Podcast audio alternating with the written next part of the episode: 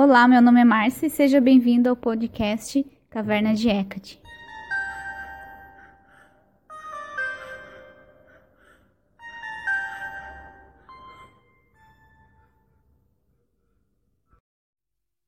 Então, no episódio de hoje, eu vou falar sobre três hinos ligados a Hecate. São textos bem antigos da Grécia Antiga e assim, primeira coisa que eu já falei até no outro episódio, eu não sei tudo sobre Hecate, é, foi o que eu pesquisei, então se você souber coisas que eu falei errado ou que ficou faltando aqui, por favor me avise.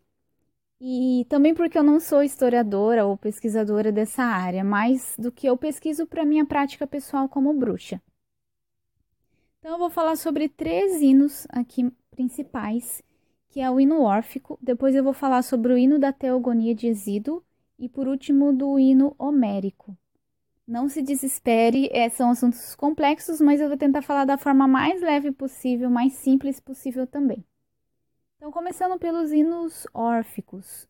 Eles são uma coletânea de 87 poemas religiosos é, que foram escritos no final do período helenístico, que seria do terceiro ao segundo século antes de Cristo, e também no início do período romano. Então seria o primeiro ou segundo século depois de Cristo, aí um intervalo de 500 anos mais ou menos. Não tem uma data certinha para cada poema que foi escrito. Esses hinos órficos, eles são baseados na crença do orfismo. O que é o orfismo? É, Acredita-se que era um culto misterioso ou uma filosofia religiosa que reivindicava os ensinamentos do, é, de Orfeu, que era um herói mítico. Eu não vou entrar em detalhes sobre Orfeu, primeiro porque eu não sei muito sobre ele, e segundo porque seria assim um capítulo à parte, tem muita coisa, você pode procurar mais depois, mas o que eu posso falar é que o Orfeu era bastante importante para os gregos. E esses hinos órficos, eles têm duas traduções que são principais, para, no caso para o inglês. Tem uma tradução mais antiga, que ela não é uma tradução literal, ela é mais poética. Foi feita pelo Thomas Taylor em 1792. E aí tem uma tradução mais recente, de 1977, feito pelo Athanasakis. Acho que é assim que fala. E ela é mais literal. As duas traduções têm o seu espaço, porque a mais literal é interessante para entender mais é, sobre Hecate em si, como que era a visão dos gregos e dos romanos sobre Hecate. Mas essa tradução do Thomas Taylor, ela é mais bonita, digamos assim. Então, para você usar no, nos seus rituais e é, como devoção a Hecate, acaba sendo mais legal de usar. Então, os dois têm o seu, seu momento. Então você vai encontrar na internet bastante é, escrito assim: hino órfico a Hecate. Porém, não dentro dos hinos órficos não tem um hino destinado a Hecate. Na verdade, o hino órfico a Hecate é, são os parágrafos finais do hino número zero. Olha que interessante que assim é o primeiro hino entre os 87 e ele chama hino órfico às musas. É bem interessante ver que já é logo no começo dos hinos órficos que mostra a importância da, de Hecate no culto do orfismo, nas crenças do orfismo e também para os gregos. Outro hino que eu vi que tem a ver com Hecate nos hinos órficos é o hino número 1, então o zero e o número 1, porque o hino 1 é o hino para Profiraia, que é um epíteto de Hecate, significa antes do portal. Nesse hino órfico de Profiraia, é, não, é, não é explicitamente dito o nome de Hecate. Porém, nesse hino você pode ver depois que eu vou postar lá no meu blog no ecadetesteira.blogspot. Você pode ver o link também aqui na descrição do podcast. Que ele carrega muitas características de Hecate nesse hino e também usa os nomes de Diana, é, Diana no Império Rom Romano, se eu não me engano, desculpe se eu estiver falando besteira, e a, e a mesma que Artemis no, para os gregos. E também fala da deusa Eileifia, que também é um epíteto de Hecate. Eileifia significa é, dos partos. E também esse, tanto Diana quanto Eileifia eram combinados, sincretizados com Hecate. Então a gente pode considerar esses dois. Eu vou focar mais nesse que eu falei do hino órfico das musas, a parte que refere a Hecate, que é mais direta, digamos assim, né? A primeira tradução realmente oficial dos hinos órficos para o português foi só agora recentemente publicada em 2015 pelo autor Ordep Serra. Se você quiser procurar, o livro chama Hinos Órficos, dois pontos perfumes. É, foi publicado no, em São Paulo. Porém, eu uso a tradução. Ah, eu não consegui ter acesso a esse livro, então eu já usava a tradução de Rafael Brunhara, que é do site Reconstrucionismo Helênico no Brasil. Eu recomendo bastante esse site, tem bastante coisa lá não só sobre Hecate, mas sobre vários deuses do panteão grego e romano. Então, eu vou fazer assim: primeiro eu vou ler essa tradução do Rafael e depois eu vou voltar discutindo algumas partes, principalmente epítetos, que vão ser ditos aqui, ok? Então vamos lá. Enódia Hecate celebro, trívia, amável, celeste, terrestre e marinha, de crócio véu, tumular, celebrando Baqueus entre almas do, de mortos, filha de Perses, amiga do ermo, que se ufana com servos, noturnal, protetora dos cães, rainha inflexível, do frêmito feral, sem armas, de forma incombatível, pastora de touros, soberana detentora das chaves de todo o cosmo, hegemone, ninfa, nutriz de jovens, andarilha das montanhas, Suplico, donzela, que compareças aos consagrados ritos, benfazeja ao boiadeiro e sempre com um grato coração. Então, nessa versão da, dessa tradução, vocês podem notar que tem umas palavras assim mais difíceis do português.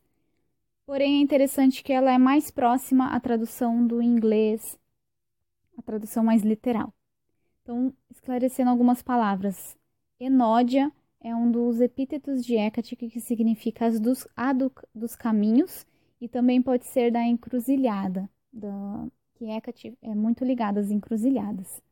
Trívia seria que significa de três formas, tanto que logo em seguida fala que ela é celeste, quer dizer do céu, terrestre, da terra e marinha, que é do mar, que ela tem o reino sobre esses três, é, três reinos. E Crócio é, crócio véu. Crócio seria que tem a cor do açafrão, que é o vermelho. Por isso que essa é uma cor que a gente usa para cultuar Hecate. Outra palavra também que não é tão comum é hegemone. E eu não consegui achar a tradução exata de hegemone, mas comparando com a outra tradução, é algo a ver com ela ser líder. E eu acho que são essas as palavras principais aí que tem.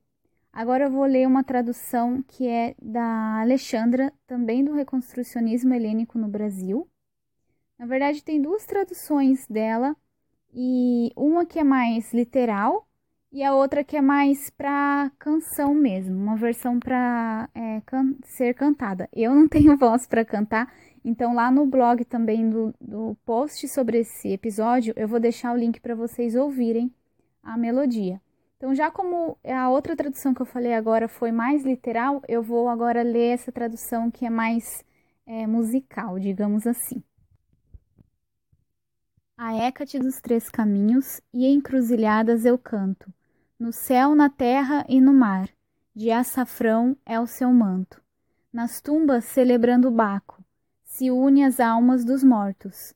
Filha de Perses, solitária, ela se delicia em servos. Irresistível rainha, à noite ela os cães assiste. Em grito as feras, desarmada, a ela ninguém resiste. Rainha e senhora do mundo, de touro é sua tiara. Líder das chaves, cuidadora, pelas montanhas ela caça. Seja presente, ó donzela, impresse aos sagrados ritos. Ao devoto se propícia, ó sempre alegre espírito. Bem bonita essa versão, né? E mais é, musical mesmo. É, a outra coisa também que eu coloquei é a versão cantada em grego. Eu não consigo falar grego, mas o objetivo aí no futuro é conseguir cantar em grego porque é bem bonito.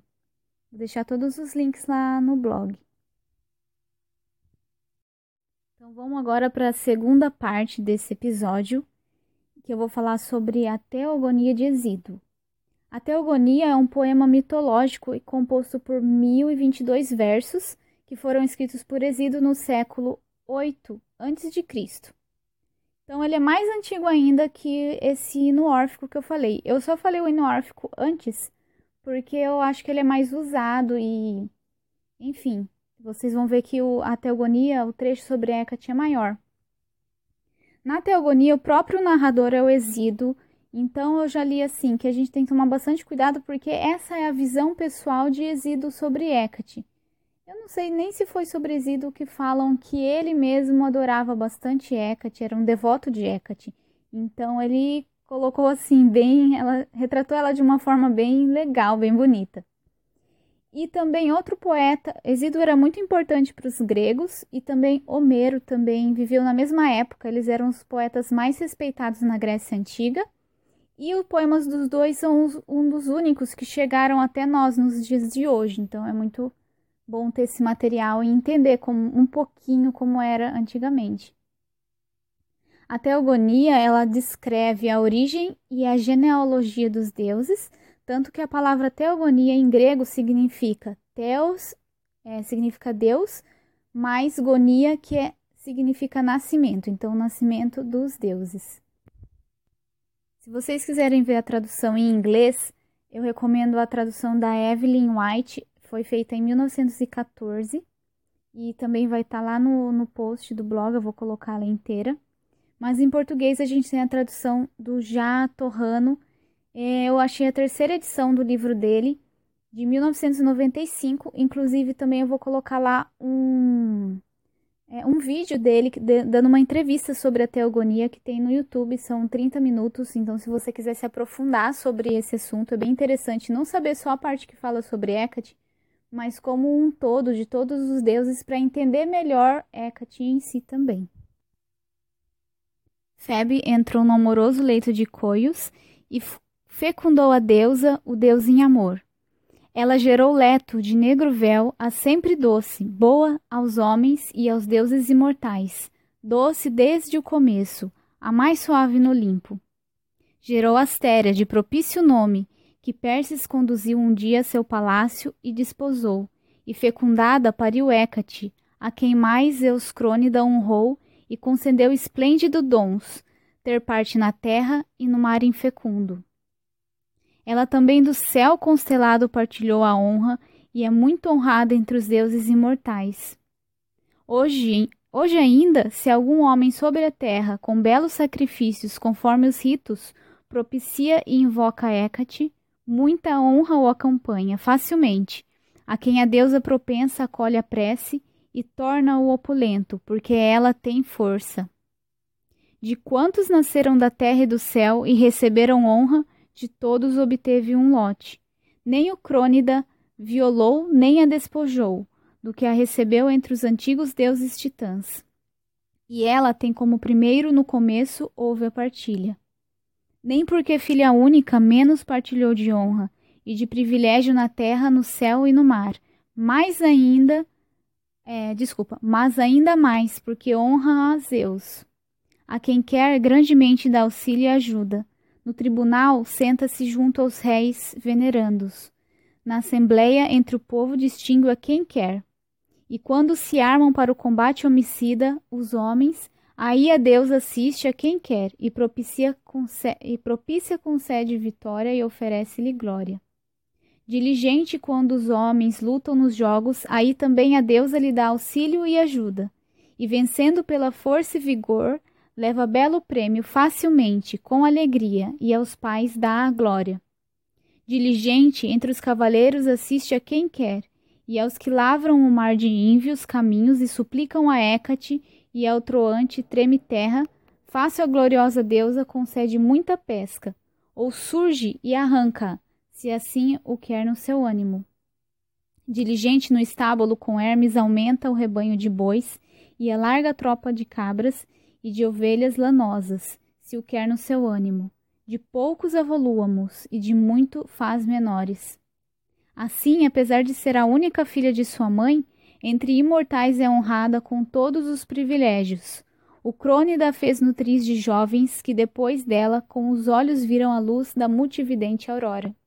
Assim, desde o começo é nutriz de jovens e a estas as honras. Então, nesse hino a Hecate de, da Teogonia, é interessante ver que algumas coisas se repetem, por exemplo, falando que Hecate reina sobre o céu, a terra e o mar, os seus três reinos, e também mostra o quão ela é honrada, mesmo não sendo uma deusa do Olimpo, que meio que eram os deuses principais, ela é uma deusa muito honrada, principalmente porque Zeus a honra. Tem outras histórias que eu até posso falar em outros episódios, por que, Deus, é, Deus, desculpa, por que, que Zeus é, gosta tanto assim de Hecate? O que, que aconteceu aí, né? Para eles é, se encontrarem. Outra coisa aqui que fala, que eu já falei no, no episódio sobre epítetos, que Hecate seria uma deusa virgem, porque no começo fala que nenhum deus, é, nenhum humano nunca é, teve relações com ela porque ela é muito respeitada. E também o quanto que ela pode escolher, ela tanto pode trazer coisas boas aos humanos, se assim ela quiser, quanto coisas ruins. Tanto que fala numa parte que a, é, a poucos ela ajuda e a muitos ela faz menores. Isso é bem interessante e reflete também o que eu falei sobre os epítetos no outro episódio, que ela tem tanto esses epítetos ligados à luz, entre aspas, de ser é, uma deusa bondosa, quanto ligados ao submundo e também de ser uma deusa terrível. Outro, outro, desculpa, outro ponto que é falado aqui sobre a ligação de Hecate com Hermes. Aliás, eu também trabalho bastante com Hermes, é o único deus, digamos, masculino que eu trabalho. E Hermes também tem algumas características em comum com Hecate, por exemplo, por ele ser o mensageiro do de dos deuses e Hecate ser aquela que reina sobre os três reinos e, ao mesmo tempo, sobre as encruzilhadas e os espaços limiares. Então, são os dois únicos deuses que conseguem é, ir para todos os lugares do mundo. E no finalzinho também fala sobre Hecate ser a nutriz de jovens e também de auxiliar os partos, auxiliar as crianças. Até que eu posso falar mais sobre isso no, em outro episódio, que é bem discutido isso no meio acadêmico sobre a ligação de Hecate com a deusa egípcia Heket, que é uma deusa em formato de sapo. E uma, da coisa, uma das coisas semelhantes que ela tem com Hecate é que ela regia mesmo os nascimentos, a gestação, o parto. Então, é uma coisa interessante que Hecate era bem importante, tanto essa parte de da maternidade, quanto também de guardiã da, dos lares. Agora, por fim, é, nessa terceira parte desse podcast, eu vou falar sobre o hino homérico. Os hinos homéricos, eles são uma coleção de 30, 33 poemas gregos, porém as datas de publicação e dos autores são bem difíceis de definir, porque é, sim, em geral é considerado que a autoria desses poemas são anônimas. Apesar de falar que foi escrito por Homero, na verdade a maioria dos poemas não foram e é bem difícil deles saberem quem que escreveu realmente. E esses poemas têm origens tanto helênicas quanto romanas e são datados por volta de 700 a 600 a.C. Mas aqui, é, nos hinos homéricos, a gente não tem um hino, um hino especificamente sobre Hecate. Na verdade, é, sobre Hecate fala no hino número 2, que é o hino a Deméter. Eu tô falando o número 2 porque tem mais um sobre Deméter. Se eu não me engano, é o número 13. E assim, são três linhas e não tem nada falando sobre Hecate. Então a gente vai focar nesse é, hino a Deméter no número 2 que muita gente vai conhecer, que ele descreve o rapto de Perséfone, que é um conto bastante famoso da mitologia grega. Então, assim, ele é gigante, são muitas páginas. Eu vou colocar lá no blog a versão em inglês e em português. Porém, aqui eu vou, eu fiz um resumo. É, então, basicamente, é o conto de, do rápido, rápido de Perséfone. Vocês também vão ver se vê a versão é, completa que é bem complicado as palavras usadas. Sabe aquele português bem antigo, assim, que é difícil da gente entender? É mais ou menos assim. Então eu tentei, assim, resumir da melhor forma essa, essa história. Então eu vou contar um pouco desse é, rapto de Perséfone com as minhas palavras. Perséfone estava colhendo flores no bosque e sua mãe Deméter era super apegada com ela. E até que um dia Perséfone, antes até ela chamava é, Cor, que é K-O-R-E, que significa dama, é, virgem, e Perséfone era muito linda. Então, de repente, ela estava lá colhendo flores, a terra se abre e Hades a raptou contra a vontade dela ela começou a gritar assim, desesperada. tá engraçado eu falando assim, bem um, com minhas palavras, mas vamos continuar. Ela gritou então desesperada, assim, mas nenhum, nem os deuses nem os humanos a ouviram, ninguém conseguiu ajudar ela.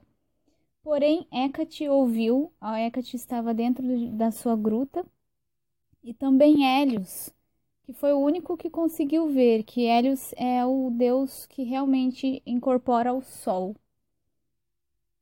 Então, depois que Perséfone sumiu, a Deméter, que é sua mãe, ficou desesperada, saiu procurando pela filha em todo lugar. Ela até lançou um passarinho para procurar ela por nove dias, mas ninguém sabia o que tinha acontecido, onde que Perséfone estava, enfim. Depois de nove dias procurando, no décimo dia, Hecate veio até Deméter e ela estava portando suas tochas. E aí Hecate fala para Deméter que ela ouviu os gritos de Perséfone, mas ela não a viu. Então tem, eu coloquei aqui um trechinho do que da fala de Hecate. Vocês vão ver que as palavras são bem complicadas, mas eu vou ler aqui. É, Dona Deméter, que guia as sazões, donatária de luz, quem dentre os deuses celestes ou dentre os humanos mortais, rápida Perséfone, causa-te dor para o teu coração? Voz eu ouvi, mas não pude contudo enxergar com os olhos quem o seria. De pronto, professo-te tudo sem erro. Então, depois de falar isso para Deméter, Deméter não responde nada porque ela está muito triste. E aí Hecate leva ela até Hélios, porque Hecate sabe que Hélios, o Sol, ele tem a visão do, do da Terra inteira, para saber né, se, se ele viu quem raptou Perséfone. E aí Hélios fala para elas que Zeus concedeu Perséfone como esposa de Hades, que Hades é o irmão de Zeus, porém ele reina sob o submundo. E aí Deméter, sabendo disso, ela fica bastante deprimida, ela não fala mais com ninguém, ela não sorri, ela não come, não bebe, de tanta saudade que ela tem de Perséfone. E por isso, como Deméter ela traz a fertilidade para a terra, a terra fica infértil e os seres humanos começam a sofrer bastante por causa disso, porque eles não conseguem mais plantar, cultivar é, agricultura. Então, os humanos começam a fazer muitos sacrifícios e pedir para Zeus que ele, é, que ele ajudasse a, a Deméter vê Perséfone novamente para ter a fertilidade da terra de volta.